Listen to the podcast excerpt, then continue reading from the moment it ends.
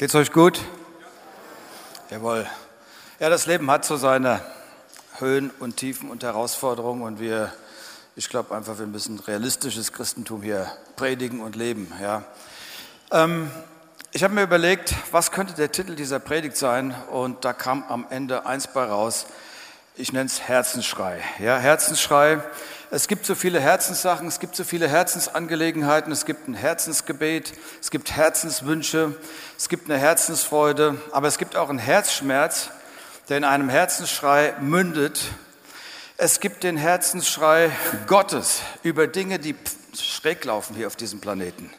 Es gibt aber auch einen Herzensschrei, gab es, als er sich seinen Sohn vom Herzen gerissen hat und ihn, ich fasse es mal zusammen, in eine sündenkontaminierte Welt gepackt hat um etwas freizuschalten, worüber wir uns freuen und wodurch wir gesegnet worden sind. Es gab bei Mose einen Herzensschrei, der gesagt hat, Gott, ich möchte deine Herrlichkeit sehen. Es gibt einen Herzensschrei, wenn dich ein Partner verlässt und du nicht weißt warum. Es gab einen Herzensschrei bei Elia, als er unterm Günsterbusch lag und suizidale Gedanken hatte und düstere ähm, Gemütswolken auf ihm lagerten. Und er ließ den Herzensschrei raus und Gott schickte einen Engel. Wir sehen, Mose hat das Volk in die Freiheit geführt. Sie sind drei Tage aus Ägypten draußen und dann kommen sie halb verdurstet an eine Wasserstelle, die heißt Mara, da war Bitterwasser und ähm, Mose, und das steht dort, schrie zu dem Herrn. Er schrie, er ließ was raus. Und Gott zeigte ihm, Gott gibt dann Lösung. Gott zeigte ihm einen Stamm, den warf er in das Wasser und das Wasser wurde süß. Mit anderen Worten, es wurde geheilt, es wurde genießbar. Und dieses Stück Holz ist eigentlich nichts anderes wie eine prophetische Vorwegnahme für das, was das Kreuz eigentlich bedeutet. Ja? Errettung, Heilung und Erlösung. Und ehrlich gesagt, beim Herzensschrei kommt raus, kommt das raus, was ehrlich ist. Da kommt das raus, was authentisch ist. Und ähm, diese, diese Predigt soll ein Herzensschrei sein. Und ich hoffe, ihr seid heute Morgen gute Herzensschüler, okay, dass ihr das mitnimmt. Und wir können gemeinsam mal einen Herzensschrei in der Bibel studieren. Der steht in Lukas 18.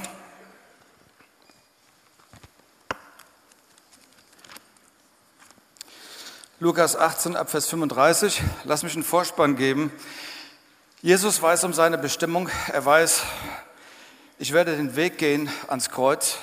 Es ist also kurz bevor das Ziel erreicht ist. Und dann geht er noch einmal durch Jericho, einfach nur mal so als, als, als Rahmensituation. Und jetzt lese ich vor, ab Vers 35. Jesus und seine Jünger waren unterwegs nach Jericho. In der Nähe der Stadt saß ein Blinder am Straßenrand und bettelte. Er hörte den Lärm der vorbeiziehenden Menge und fragte neugierig, was ist da los? Einige riefen ihm zu, Jesus von Nazareth kommt nach Jericho. Als er das hörte, schrie er laut, Jesus, du Sohn Davids, hilf mir. Die Leute fuhren ihn an, halt die Klappe, halt den Mund. Er aber schrie noch lauter, Sohn Davids, hilf mir doch. Jesus blieb stehen und ließ den Mann zu sich führen. Dann fragte er ihn, was willst du von mir? Herr flehte ihn der Blinde an, ich möchte wieder sehen können. Du sollst wieder sehen, sagte Jesus zu ihm. Dein Glaube hat dich geheilt. Angenommen, ich unterbreche mal an der Stelle, ich bin noch nicht fertig, ja, aber angenommen, du, man ist blind in irgendeinem Bereich und hat den Lösungsweg noch nicht gefunden. Und, und Jesus hat ja nicht gesagt, mein Glaube hat dich geheilt. Er sagt, dein Glaube hat dir geholfen, dein Glaube hat dich geheilt. So, das heißt, könnte das bedeuten, dass ich vielleicht etwas früher hätte geheilt werden können? Das ist mal nur so eine Frage, die gebe ich mal hier rein. Und wir lesen gerade mal fertig den Text. Von diesem Augenblick an konnte der Mann wieder sehen. Er ging mit Jesus und lobte Gott zusammen. Mit ihm lobten und dankten alle, die seine Heilung miterlebt hatten. Okay, dann habe ich die Texte gelesen, die Paralleltexte in den anderen Evangelien und habe noch eine interessante Ergänzung gefunden, die ich reingeben möchte. Da heißt es in Markus, Markus Evangelium 10, Vers 52, da sagt Jesus, geh. Also er schickt ihn im Prinzip weg, er sagt, geh. Und dann sagt er, dein Glaube hat dich geheilt. Sofort konnte der Blinde sehen und er ging nicht weg, er ging mit Jesus. Diese, diese Geschichte ist voll mit Unterbrechungen. Und eine Unterbrechung ist ja immer die Veränderung in einem Ablauf. Das ist ein Wechsel, das ist eine Korrektur, es ist ein Ausbrechen aus dem Status quo, es ist ein Ausbrechen aus, aus dem Rahmen. Und das werde ich jetzt mal zelebrieren. Ich sage mal Licht aus. Okay, es ist dunkel hier im Saal. Und ähm, Dunkelheit war zuerst da, okay? Dunkelheit ist erstmal das Normale. Und wir lesen in der Bibel dann irgendwann den entscheidenden Satz auf den ersten Seiten, es werde Licht. Okay, da seid ihr wieder, ja. Ich denke, wir könnten dankbar sein für das Licht. Es ist ein Privileg, das Licht zu haben. Und die Bibel sagt, das Wort Gottes ist unseres Fußes Leuchte und ein Licht auf unserem Weg. Das heißt, wenn wir erleuchtet werden durch den Heiligen Geist, dann entdeckst du Dinge, dann entdeckst du Dimensionen, die so eine Bereicherung darstellen für dein Leben, dass es außergewöhnlich ist. Licht unterbricht die Finsternis. Und wir lesen bei Johannes, am Anfang war das Wort und das Wort war bei Gott und Gott war das Wort. Und in ihm war das Leben ja, und das heißt noch, alles ist durch dasselbe entstanden, nämlich durch das Wort. Und ohne dasselbe ist nichts entstanden, was entstanden ist. Und jetzt geht's weiter. In ihm, es geht um Jesus, war das Leben. Und das Leben war das Licht der Menschen. Das Leben war das Licht. Und jetzt geht's weiter. Er ist das Licht, das die Finsternis durchbricht. Und die Finsternis konnte dieses Licht nicht auslöschen, nicht eliminieren, nicht verschlucken, nicht auflösen. Mit anderen Worten, Licht ist unaufhaltsam. Finsternis ist normal, Licht durchbricht die Finsternis. Wenn wir in einem Raum für viele Stunden sind und es ist richtig dunkel und dann zündet jemand eine Kerze an oder kommt mit einem Scheinwerfer oder einer Taschenlampe, dann blendet das, dann tut das erstmal richtig weh in den Augen. Und das ist genau die Sache, um die es hier geht. Wenn wir uns mal mit dem Blinden auseinandersetzen, ähm, er sitzt am Straßenrand, und er hat sich ein Unterstützungssystem aufgebaut, was seine Dysfunktion kompensieren sollte. Und jeder von uns entwickelt kompensatorische Dinge, um Fehlfunktionen oder Dysfunktionen zu beseitigen. Und bei ihm war, wenn du zum Beispiel aus dem Restaurant rauskommst, du hast gut gegessen und dann sitzt jemand dort am Boden und er bettelt und du kriegst Schuldgefühle, dann weißt du, dass sein Unterstützungssystem voll funktioniert hat. Okay? Und, ähm, und das ist es. Und der Mann sagt, ich bin blind, ich sammle hier etwas ein, ich lebe in der Finsternis, das ist meine Normalität. Jemand anderes sagt, Aggression ist meine Normalität. Oder dass ich immer ausflippen muss, ist meine Normalität. Jemand anderes sagt, ähm, ich sag mal, aufzugeben, das ist meine Normalität. Und jemand anderes sagt, gar nicht erst anzufangen ist meine Normalität. Denn dann brauche ich gar nicht erst aufzugeben, okay? Ich fange nichts an, brauche ich nichts aufzugeben. Und der Mann saß unten und jedes Mal, wenn wir unter etwas sitzen, etwas, was unterhalb dessen ist, was Gott für uns hat, dann fehlt uns etwas. Ich meine, wenn er wenigstens aufgestanden wäre und gesagt hätte, ah, eine Art von Rebellion oder Widerstand oder Protest gebracht hätte. Aber manchmal nisten wir uns da unten ein und das ist ich sage mal, das ist einfach schade. Ich glaube, dass Gott mehr möchte. Und ähm, ich sage es mal so, Überleben ist eine Sache. Wenn jemand von Erfolg redet, Erfolg ist eine Sache. Erfolg wird sehr unterschiedlich definiert, aber andere definieren, der Erfolg ist, dass ich bereits überlebt habe. Und bisher habe ich gedacht, Bartimäus ist der einzige Blinde in der Geschichte. Bis ich merkte, hoppla, du bist ja selber blind. Denn du hast was übersehen. Nämlich die ganzen Jünger, die mit Jesus unterwegs waren, hatten eins übersehen. Er hatte seinen Tod angekündigt. Okay? Er hat es an verschiedenen Stellen geäußert. Ich werde gehen nach Jerusalem. Er hat gesagt, dieser Tempel hier, und er meinte seinen Körper, der wird zerstört werden und am dritten Tag wird er wieder aufgerichtet. Ich richte ihn wieder auf. Er hat gesagt, so wie Mose in der Wüste die Schlange erhöht hat, so werde ich, der Menschensohn, erhöht werden. Er hatte über seinen Tod geredet zu verschiedenen Gelegenheiten, aber die Jünger waren blind. Sie hatten das nicht auf dem Schirm und es bewegt sich in das finale Stadium richtig rein. Und ähm, die Jünger waren blind, der Blinde war blind und ein, ich sag mal, ein Schreiber des Evangeliums hat diesen ganzen Aspekt überhaupt nicht mehr reingebracht ähm, mit dem Tod, mit dieser Ankündigung vom Tod. Aber dann gibt so es so, ein, so ein Gespräch, hey, wer wird zur Rechten sitzen, wer wird zur Linken sitzen, welche Position nehme ich ein in der Gemeinde, wer nimmt meinen Parkplatz ein? Oder wer nimmt meine Position ein. Ja, es ging darum, aber das eigentliche Thema fiel komplett unter den Tisch. Also sie waren genauso blind wie der blinde Bartimäus. Und der sitzt jetzt am Straßenrand. Und er ist blind und er hört ein Geräusch. Und Jesus ist unterwegs mit einem Tross von seinen Jüngern. Äh, wenn du die Straßen Palästinas läuft, ist eine riesige Staubwolke. Wahrscheinlich hat er auch noch Staub inhaliert. Und er stellt eine Frage. Für mich ist interessant. Der Mann war blind, aber er hörte etwas. Er hörte etwas. Wie gut, dass wir noch hören können. Wie gut, dass nicht alle Systeme auf einmal kollabieren, okay? Wie gut das dann noch. Wisst ihr, was mir auffällt? Gott benutzt nicht das, was wir nicht haben, sondern er benutzt das, was wir haben. Nochmal, er benutzt nicht das, was du nicht hast, sondern er benutzt das, was du hast. Und der Blinde hörte und erzähl, Gott sagt, erzähl mir nicht andauernd, was du nicht hast, sondern komm mit dem, was du hast. Ja? Und Gott benutzt ein Geräusch, was unsere Normalität unterbricht damit wir auf ihn aufmerksam werden. Er benutzt eine Unterbrechung des Lebens, damit wir uns auf etwas zubewegen, auf das wir uns normalerweise nicht zubewegt hätten. Er benutzt ein Geräusch, ich nenne es einfach mal ein Geräusch, um die Aufmerksamkeit zu kriegen. Und etwas kommt in dein Leben, was dein Leben unterbricht und ihm eine neue Situation gibt. Und hier kommt die Frage, die er stellt, was ist da? fragt der Blinde. Und sie sagen, Jesus. Sie sagen, wie bitte Jesus? Und dann fängt er an zu brüllen, Jesus, du Sohn Gottes, erbarm dich meiner. Und wisst ihr, einige von uns waren im Lobpreis so richtig lieb und brav. Ich sage, da ist noch nicht dieser Leidensdruck, dass du schreist, Jesus, greif ein. Ja, wir sind so gut gekleidet. Das ist alles wunderbar.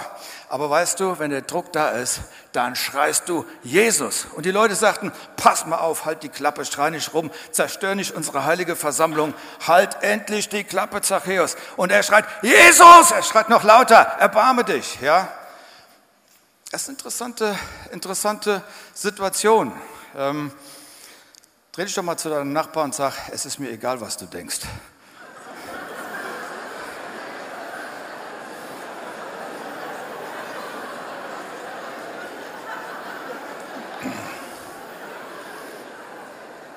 Ich hoffe, dass diese Woche ein unkontrollierter Lobpreis oder Schrei rauskommt und du unterbrichst die Atmosphäre, du unterbrichst den Rahmen, du unterbrichst die Normalität. Wisst ihr, durch die Menschheitsgeschichte haben Tausende von Menschen, Millionen von Menschen gebrüllt, Jesus und haben den Himmel immer unterbrochen. Jesus, warum? Weil in dem Namen Jesu Kraft ist. Weil eine Person sich mit dem Namen verbindet. Und wenn, wenn man eine Beziehung zu dieser Person hat, dann wird auch die Person hinter dem Namen sichtbar. Und die Bibel sagt, dass jedes Knie sich beugen muss in der sichtbaren und der unsichtbaren Welt unter diesem Namen. Und dann sagt Jesus zu ihm, dein Glaube hat dir geholfen. Nochmal, das hätte ja bedeuten können, dass ich schon früher geheilt bin. Ist das wirklich so wichtig mit dem Glauben? Jesus sagt, ich bin ein Glaubensmotivator. Habe ich nicht gesagt, fürchte dich nicht, glaube nur, ja? Habe ich nicht gesagt, wenn dein Glaube so klein ist wie ein Senfkorn, dann kannst du zu dem Problemberg sprechen. Du sollst nicht über den Berg meditieren, aber du sollst, wenn der Glaube sich entfaltet hat, zum Problemberg sprechen. Fürchte dich nicht, glaube nur. Dein Glaube hat dir geholfen. Alles, was ihr bittet im Gebet, glaubt, dass ihr es empfangen habt und es wird euch werden.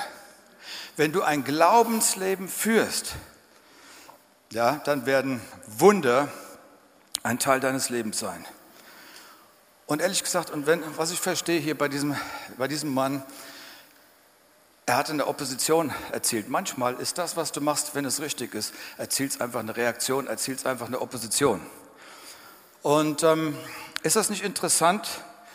Er ging den Leuten auf die Nerven. Ist das nicht interessant, dass, dass manchmal die Leute, die uns auf die Nerven gehen, dass wir genau die gleichen Symptome haben, beziehungsweise das, was wir an den anderen so bemängeln, ist das, was wir selber haben. Stimmt? Ich habe es gemerkt im Umgang mit meiner Tochter. Die eine hat so viel Parallelen mit mir. Und das, worüber ich mich aufrege, ist das, was ich selber habe. Ja? Und ähm, mit anderen Worten, beide Parteien waren blind. Okay?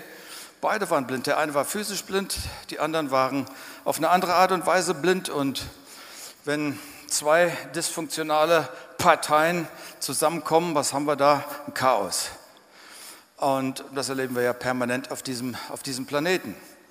So, also und jetzt kommt hier einer rein und der sagt, hey, ihr unterbricht meine, meine Stille, meine Ordnung, meine Normalität und die anderen sagen, hey, du unterbrichst unsere heilige Versammlung mit deinem permanenten Genöle und Gebrüll, halt endlich die Klappe.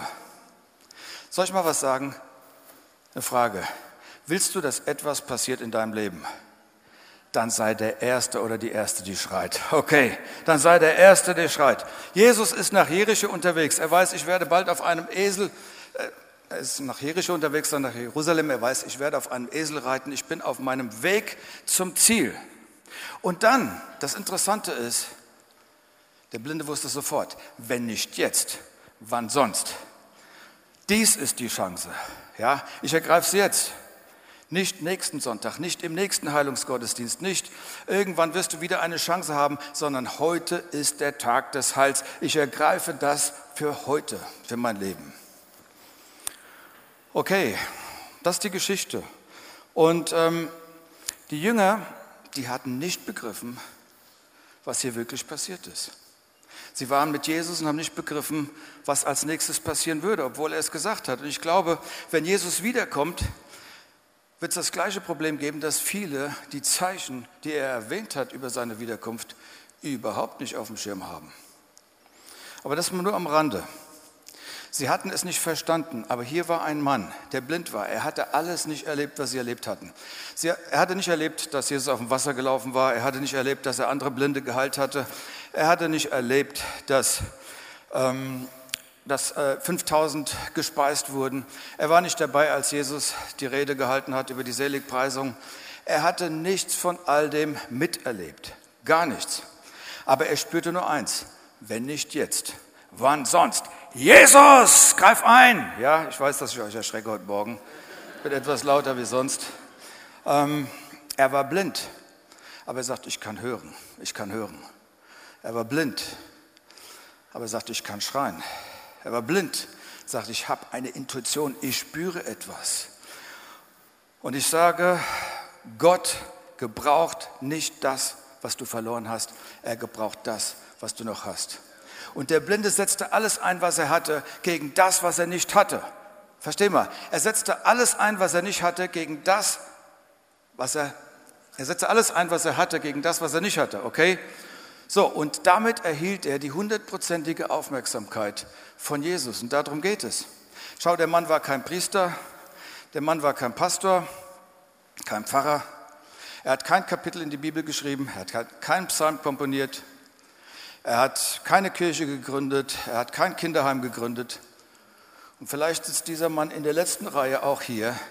Aber ich sage eins, wenn ich alles, was ich habe, einsetze gegen das, was ich nicht habe und mit tiefem Glauben einen Herzensstrei ausstoße und sage, Jesus, du Sohn Gottes, erbarm dich, dann passiert etwas.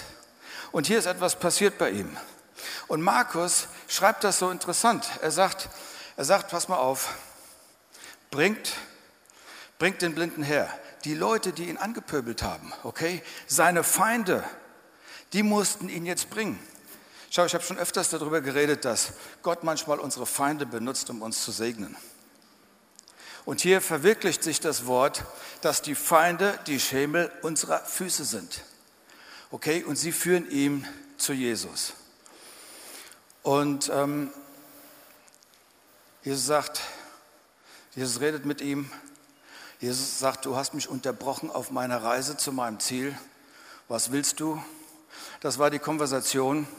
Und ehrlich gesagt, für mich stellt sich die Frage, wie kriege ich die Aufmerksamkeit Gottes? Wie? Ich will drei Beispiele benennen. Beispiel Nummer eins ist das Beispiel hier von Zachäus, nicht von Zachäus, sondern von diesem äh, Bartimäus, blinden Bartimäus. Beispiel Nummer eins ist das Beispiel von einer blutflüssigen Frau. Sie hat gelitten und sie wusste, sie hatte gehört, wenn man Jesus berührt, kann man geheilt werden. So, sie war wahrscheinlich in keiner Veranstaltung, wo sie es gesehen hat. Und sie bahnt sich eine Gasse durch die Massen, vorbei an der Bodyguard von Jesus, schiebt den Petrus vielleicht zur Seite und rührt den Saum des Gewandes an und sie spürt, hoppla, da hat sich was verändert in meinem Körper. Und Jesus im gleichen Moment spürte auch, dass eine Kraft von ihm ausgegangen war und er drehte sich um, um die zu sehen, die ihn berührt hatte. So sie hat die Aufmerksamkeit gekriegt. Und wie hat sie ihr Ziel erreicht? Was sagt Jesus? Dein Glaube hat dir geholfen. Ich nehme mal ein zweites Beispiel. Das zweite Beispiel ist auch eine Frau und diese Frau zerbricht eine Alabasterflasche voll von Parfüm Wert eines Jahresgehaltes in der damaligen Zeit, gießt es über die Füße Jesu. Ein hochemotionaler Moment, Tränen fließen, sie nimmt ihre Haare, sie trocknet das ab und ähm, einer der Jünger sagt, hey, was für eine Verschwendung. Und Jesus sagt, hey, halt die Klappe, Judas. Ich sag dir was, du hast gar nicht verstanden. Alle haben es nicht verstanden. Sie salbt mich für mein Begräbnis. Und übrigens, solange gepredigt wird hier auf diesem Planet Erde, wird man über diese Frau reden. Und heute Morgen erfüllt sich vor euren Augen. Es wird schon wieder erwähnt, ja? Die wird schon wieder erwähnt. Und die dritte Person ist der Bartimäus selber, der Schrei, der Herzensschrei, der da rauskommt und der die Aufmerksamkeit Gottes auf sich lenkt. Jetzt kommt der Punkt, was hatten sie gemeinsam? Allen gemeinsam ging voraus, dass sie die Initiative übernommen haben. Jesus fragt, was willst du? was willst du? Okay, ich will sehen können. Okay, ähm, wie viel Glauben hast du? Wie viel Initiative hast du? Wenn du von da unten hochkommen willst, musst du dich erheben. Da muss etwas sich in dir erheben, sich mobilisieren. Und Jesus sagt, weißt du, dein Glaube hat dich geheilt. Du hattest genug Glauben, um zu schreien. Du hattest genug Glauben, um dich zu blamieren. Du hattest genug Glauben, um meine Jünger durcheinander zu bringen. Du hast genug Glauben gehabt, der, der deinen Herzensschrei ummantelt hat und so zielorientiert und glaubensdicht zu mir gebracht. Ja? Und die Bibel sagt, er wurde sehend. Das Licht geht an. Licht unterbricht die Finsternis. Heute Morgen wurde es in meinem Zimmer hell. Wenn durch ein paar Spalten das Licht reinkommt, ja, dann nimmst du etwas wahr. Ähm, das Licht unterbricht die Dunkelheit. Und ähm, weißt du, wenn, und jetzt komme ich zu dem Punkt. Das Wort ist unseres Fußes Leuchte. Und wenn wir quasi erleuchtet werden durch das Wort, dann entdeckst dann siehst du Dinge, die du normalerweise nicht sehen kannst. Du siehst nicht nur Verheißung, du kommst, du hast eine andere Wahrnehmung und kannst ganz anders unterwegs sein. Aber ich muss dich warnen, Licht unterbricht. Weil wenn ich etwas entdeckt habe, muss ich lernen, damit umzugehen. Ja? Schau, der Test war es nicht, geheilt zu werden. Der Test war, wie gehe ich mit dem um, mit dem Gehaltsein um. Der Test war nicht das Licht, sondern was mache ich mit dem Licht? Was mache ich mit seinem Licht in meinem Leben? Ja, ich komme sonntags hier reinmarschiert, aber wofür ist das Licht gut, wenn sich nichts verändert? ich komme hier reinmarschiert und ich fluche mir den Weg nach Hause, dann hat das Licht nicht viel gebracht. Ja, dann hat das Wort nicht viel gebracht. Oder ich lebe im Ehebruch oder mache sonst irgendetwas, rede negativ über anderen. So, es geht eine Verantwortlichkeit mit dem Licht einher in unserem Leben. Und jetzt, wo du das Licht hast, musst du überlegen, was mache ich mit dem Licht? Jetzt, wo du den Führerschein hast, wo fahre ich hin? Wo geht die Reise hin? Welche Optionen habe ich? Das Licht Gottes bringt gewaltige Dimensionen in das Leben. Und der Text sagt ja Folgendes. Er sagt, Jesus sagte, geh. Weißt du, was der Mann gemacht hat? Er ist nicht gegangen. Er ist Jesus gefolgt. Unmittelbar, er ist dem Licht gefolgt, wenn ich es mal so ausdrücken darf. Wenn man unten ist, hat man in der Dunkelheit nicht viele Chancen. Aber Möglichkeiten zum Wählen sind da, wenn ich sehen kann, wenn das Licht da ist. Und, und Jesus befreit mich am Sonntag, damit ich am Montag wieder lebe, wie ich normal lebe? Nein, Jesus befreit mich, dass ich in das Licht hinein, damit ich wieder in den Schatten gehe, in die Dunkelheit. Auf gar keinen Fall. Ja, auf gar keinen Fall. Ich hoffe, dass uns heute ein bisschen die Augen geöffnet wurden durch die Predigt. Und ich möchte an dieser Stelle eine Frage stellen. Sie ist so platt und einfach. Ich will fragen, bist du ein Christ? Einige denken, Christ ist eine religiöse Tradition, ist irgendeine Form. Oder ist, wenn ich in die Kirche gehe, bin ich ein Christ. Wenn ich in die Garage gehe, bin ich kein Auto. Also wenn ich in die Kirche gehe, bin ich noch kein Christ. Aber wenn ich eine Beziehung zu der Person aufbaue, von der hier die Rede ist, dann wird sein Licht anbrechen in meinem Leben. Und das wird eine gewaltige Veränderung machen. Und das macht den großen Unterschied. Und ich möchte ein Gebet sprechen für all diejenigen, die sagen, genau das ist es, was ich möchte. Lass uns mal kurz die Augen schließen. Ganz kurz die Augen schließen. Und vielleicht ist jemand hier, eine Person, die sagt, mein Herzensanliegen ist es, genau in diese Beziehung zu treten, diesen Jesus Christus von Nazareth einzuladen, in mein Leben zu kommen. Und ich lade dich ein, es einfach mitzusprechen. Ich spreche es einfach vor. Herr Jesus Christus, ich lade dich ein, wie der blinde Bartimäus, komm in mein Leben. Ich möchte dir nachfolgen. Vergib mir all meine Schuld. Reinige mich mit deinem Blut ich empfange jetzt im Glauben das ewige Leben. Dein Reich komme. Ich bekenne mit meinem Mund, was ich in meinem Herzen glaube. Das neues Leben beginnt für mich. Gott, du bist mein Vater und ich bin dein Kind. Amen. Ihr Lieben, das ist die Stunde, wo etwas zur Geburt kommt. Lass mich sagen, der Test war es nicht, geheilt zu werden. Der Test war nicht die Heilung, der Test war es, wie gehe ich mit der Heilung um. Der Test war nicht das Licht, sondern wie gehe ich mit diesem Licht um. Der Test ist nicht, mir ist vergeben, ich habe Gnade empfangen, sondern der Test ist, wie gehe ich mit seiner Gnade um. Und heute Morgen, als ich mich nochmal vorbereitet habe, habe ich in Römer 6 gelesen, einst waren wir Sklaven der Sünde, jetzt sind wir Sklaven der Gerechtigkeit, denn wir wollen, ich sage es mal so, bewusst in seinem Licht wandeln. Und das Licht kommt aus seinem Wort, okay? Das Licht ist eine Leuchte für unsere Füße. Ich möchte jetzt einen Aufruf machen. Ich möchte einfach sagen, ich habe diese Entscheidung heute Morgen getroffen, habe gesagt, Gott, ich will in deinem Licht leben. Ich will nicht wieder in den Schatten gehen. Ich möchte aufstehen und das Licht Gottes in meinem Leben empfangen. Die Bibel sagt ja auch, mache dich auf und werde Licht. Okay? Wenn du das möchtest, dann steh einfach mal auf. Es ist einfach nur ein symbolisches Zeichen zu dir selber. Du musst nicht aufstehen, aber du darfst. Okay? Und es ist einfach Gott, ich danke dir. Ich danke dir für dein Wort. Dein Wort ist meines Fußes Leuchte. Ich danke dir für das Licht. Ich danke dir für Offenbarung. Ich danke dir für eine neue Dimension, die ich entdecken darf. Eine Dimension des Glaubens. Ich kann Dinge erkennen, die ich vorher nicht erkennen konnte, die ich vorher nicht sehen konnte. Aber durch dich habe ich diesen Zugang. Und ich treffe eine Entscheidung. Ich werde aus deiner Gnade leben, aber ich werde im Licht wandeln. Okay? Seid ihr dabei? Sprech heute einfach mal an. Ich will, ich will im Licht wandeln weil du im Licht bist. Ich möchte mit dir, das spricht mich einfach an. So wie du heilig bist, so möchte ich dir nacheifern und heilig sein. Das war ja das, was der Bartimäus gemacht hat. Er ist Jesus hinterher marschiert. Vater Himmel, ich danke dir für dein Licht. Du bist die Auferstehung und das Leben. Du bist das Licht der Welt.